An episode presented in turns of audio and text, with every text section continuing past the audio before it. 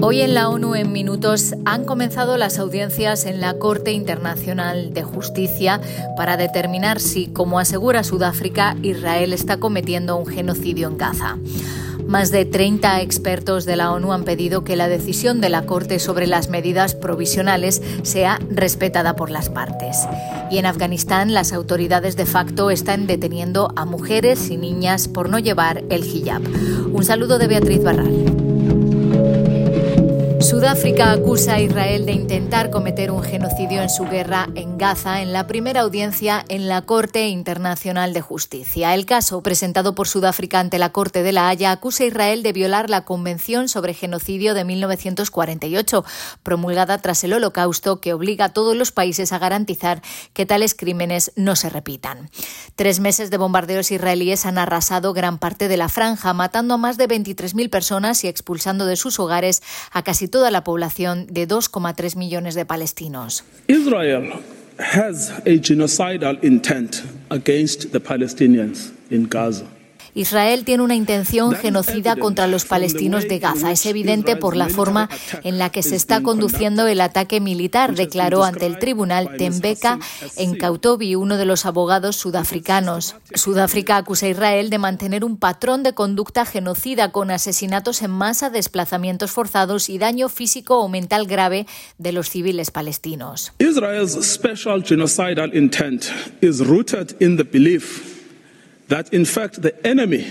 la intención genocida de Israel tiene sus raíces en la creencia de que el enemigo no es solo el ala militar de Hamas o incluso Hamas en general, sino que está incrustado en el tejido de la vida palestina en Gaza.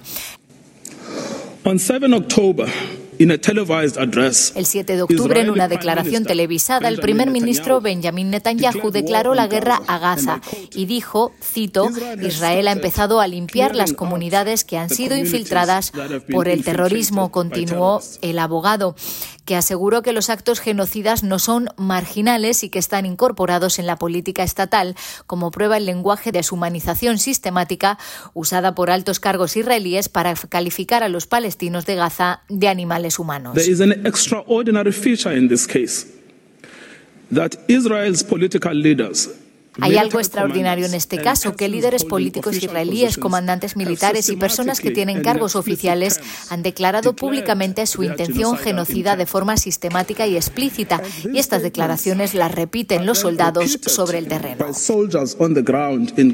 En las audiencias preliminares de esta semana se estudiará si el tribunal debe ordenar a Israel que detenga los combates mientras investiga el fondo del asunto. La audiencia continúa el viernes con la presentación israelí.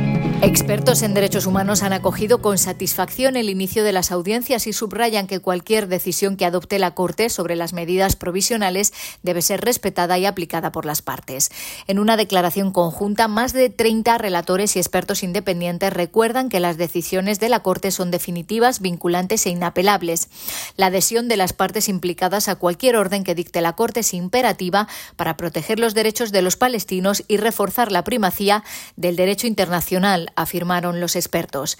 Elogiamos a Sudáfrica por llevar este caso ante la Corte en un momento en el que los derechos de los palestinos de Gaza están siendo violados con impunidad. Pedimos a todos los estados que cooperen con la Corte en su interpretación de la Convención sobre el Genocidio y que respeten el papel de la Corte como tribunal independiente, añaden.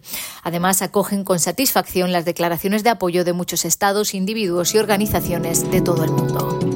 Cambiamos de asunto. La misión de la ONU en Afganistán está profundamente preocupada por los recientes arrestos y detenciones arbitrarias de mujeres y niñas por parte de los talibanes por incumplir el Código Islámico de Vestimenta. Desde el 1 de enero, la UNAM ha documentado una serie de campañas para hacer cumplir el decreto sobre el hijab. En la capital, Kabul, se ha advertido y detenido un gran número de mujeres y niñas. En la ciudad de Nili, en la provincia de Daikundi, también se ha detenido a mujeres y niñas. Para obtener la libertad, se exige a un mahram o tutor masculino que firme una carta en la que garantice su cumplimiento en el futuro o de lo contrario se exponga un castigo. Las medidas coercitivas que implican violencia física son especialmente degradantes y peligrosas para las mujeres y las niñas afganas, declaró Rosa Otumbayeva, la representante especial del secretario general y jefa de la UNAMA. Y el representante del secretario general en Colombia presenta este jueves ante el Consejo de Seguridad un informe sobre la misión en el país, en el que hace un llamado a las autoridades para que redoblen sus esfuerzos en la protección de líderes sociales y firmantes del acuerdo de paz. Guterres pide que se ponga en marcha de forma inmediata los principales mecanismos de garantías de seguridad y las políticas recientemente adoptadas. Comprometerse con el éxito del acuerdo final no puede convertirse bajo ninguna circunstancia en una amenaza existencial, afirma en el informe que también reconoce la determinación de Colombia de consolidar la paz y destaca las iniciativas de diálogo en referencia a las negociaciones con el ELN y las disidencias de las FARC. Estos diálogos, dicen, han contribuido a la mejora de la seguridad en lugares específicos. Hasta aquí las noticias más destacadas de las Naciones Unidas.